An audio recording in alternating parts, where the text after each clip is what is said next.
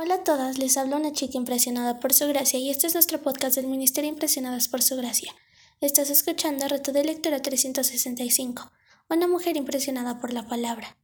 Las lecturas para este día son números 33-36. Llegamos a nuestro último día en el libro de números. Este increíble viaje. ¿No? Mucho mejor de lo que pensaba, ¿cierto? Si te conté bien, los israelitas se mudaron 42 veces casi una vez al año. ¿Te has mudado alguna vez en tu vida? ¿Te imaginas lo que es tener que mudarse de un lado al otro tantas veces por tanto tiempo? En esa versión como en la versión NTV se refiere a estos como etapas. Me hace pensar en las etapas de la vida por las que todos pasamos. Yo solo tengo unos cuantos años y siento como si hubiera pasado por más de 42 etapas en mi vida. Moisés registró su viaje por las ciudades y la ruta indirecta para llegar desde Egipto a la tierra prometida.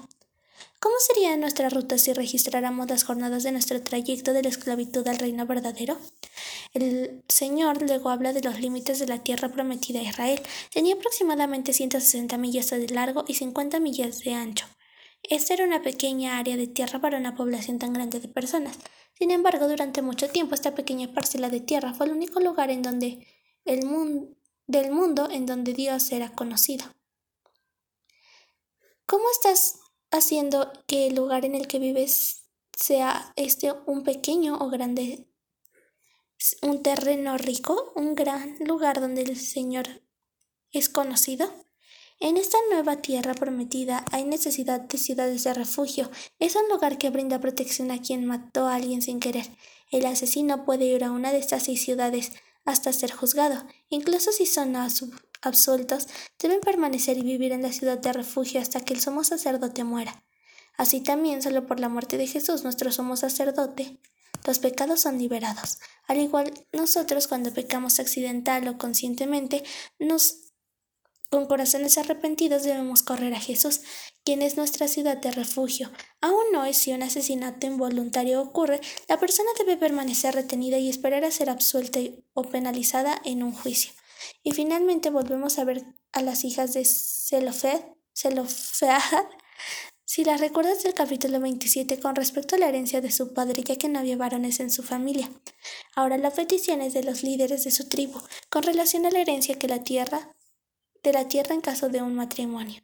Querían asegurarse de que la tierra permaneciera bajo posesión suya. De no ser así, ellos perderían la tierra si sus mujeres se casaban con miembros de otras tribus de Israel. Moisés ordena que se casen dentro de la tribu de su padre para que no pierdan la herencia de la tribu que se asignó a cada de la tierra que se asignó a cada tribu. Tenemos que notar que también que Moisés dijo, cásense con el con quien bien les parezca. Había libertad para casarse, solo debían hacerlo dentro de la familia del padre. Debemos recordar cuán grandes eran las familias y si se casaban y si se casaran con uno de sus primos probablemente tendrían cien opciones.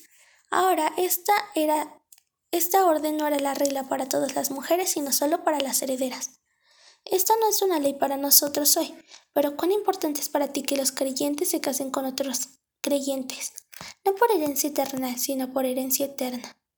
Gracias por escucharnos en este bello día. Nuestra oración es que Cristo viva en tu corazón por la fe y que el amor sea la raíz y el fundamento de tu vida, y que así puedas comprender cuán ancho, cuán largo, cuán alto y cuán profundo es el amor de Cristo.